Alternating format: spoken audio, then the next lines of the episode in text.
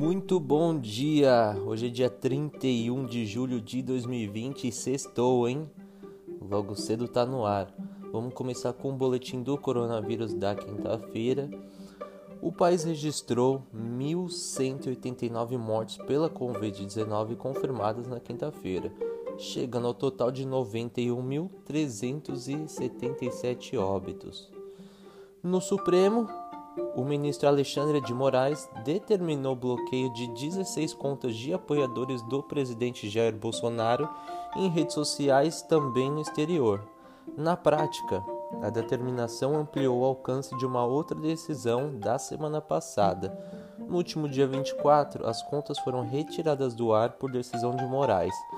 Mas alguns dos investigados tentaram driblar a ordem do STF e mudaram, por exemplo, as configurações de localização para outros países para continuarem publicando mensagens e também usaram perfis alternativos.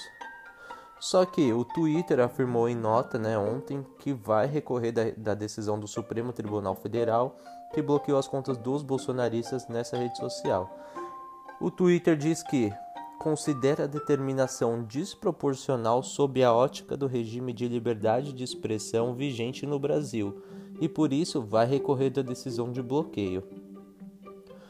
E o influenciador digital Felipe Neto tem sido vítima de acusações falsas e de ameaças nas redes sociais.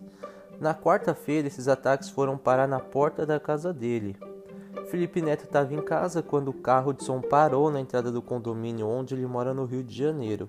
O homem que gritava no microfone se identifica nas redes sociais como Cavaliere, o guerreiro de Bolsonaro, para quem não sabe, há duas semanas o jornal americano The New York Times publicou um vídeo de Felipe que teve grande repercussão. Em inglês, ele diz que Jair Bolsonaro é o pior líder mundial no combate contra a Covid-19. A partir daí, Felipe passou a ser vítima de uma campanha de destruição nas redes sociais que, na tarde dessa quarta, deixou de ser virtual. A Justiça Eleitoral de São Paulo aceitou ontem a denúncia do Ministério Público contra o ex-governador Geraldo Alckmin do PSDB por falsidade ideológica eleitoral, ou seja, caixa 2, corrupção passiva e lavagem de dinheiro. Com isso, Alckmin vira réu no processo. O Ministério Público acusou Geraldo Alckmin de receber 11,3 milhões de reais da Odebrecht durante as campanhas eleitorais de 2010 e 2014 ao governo do estado de São Paulo pelo PSDB. O ex-governador foi citado por três delatores do grupo Odebrecht. O presidente Jair Bolsonaro se declarou nesta quinta-feira, durante transmissão em rede social, que realizou exames de sangue após sentir um pouco de fraqueza na última quarta-feira. Segundo Bolsonaro, os testes acharam um pouco de infecção e por isso ele teria passado a tomar antibióticos. O presidente não detalhou o quadro e chegou a fazer piada, dizendo que estaria com, entre aspas, mofo no pulmão. Ao falar do tema, Bolsonaro não fez qualquer menção à Covid-19. Lembrando que o Bolsonaro estava com a Covid-19, depois fez um teste, deu negativo e ele disse que estava curado. Só que agora voltou a sentir um pouco de fraqueza mas nem mencionou a Covid-19. Pessoal, muito obrigado pela audiência de vocês. Espero que tenham um bom dia. Vou passar a bola para o Cauê. Muito obrigado e até mais.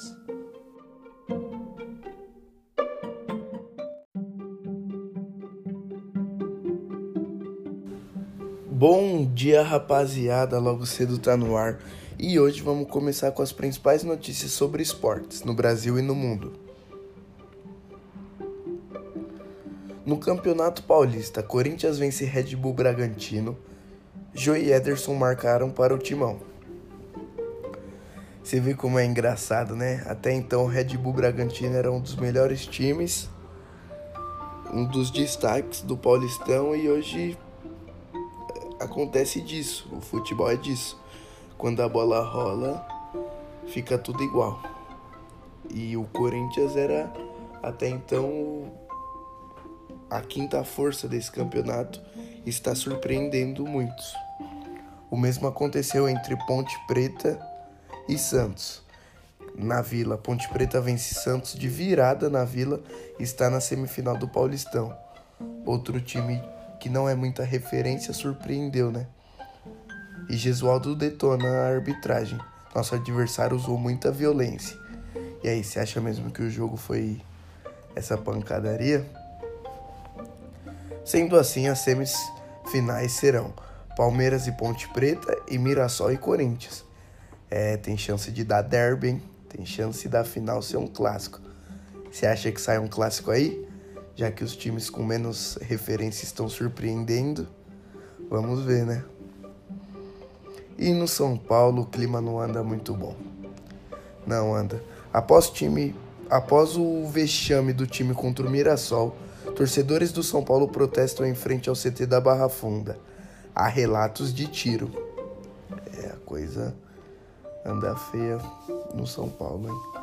Já no Campeonato Baiano, Bahia vence Jacuipense por 2 a 0 e sai na frente na luta por vaga no, na final do Campeonato Baiano. Campeonato Mineiro, Caldense e Tombense, Atlético Mineiro e América Mineiro, essas são as semifinais. E esse foi mais um giro de notícias com o Cauê Isaac. Tenham um bom dia.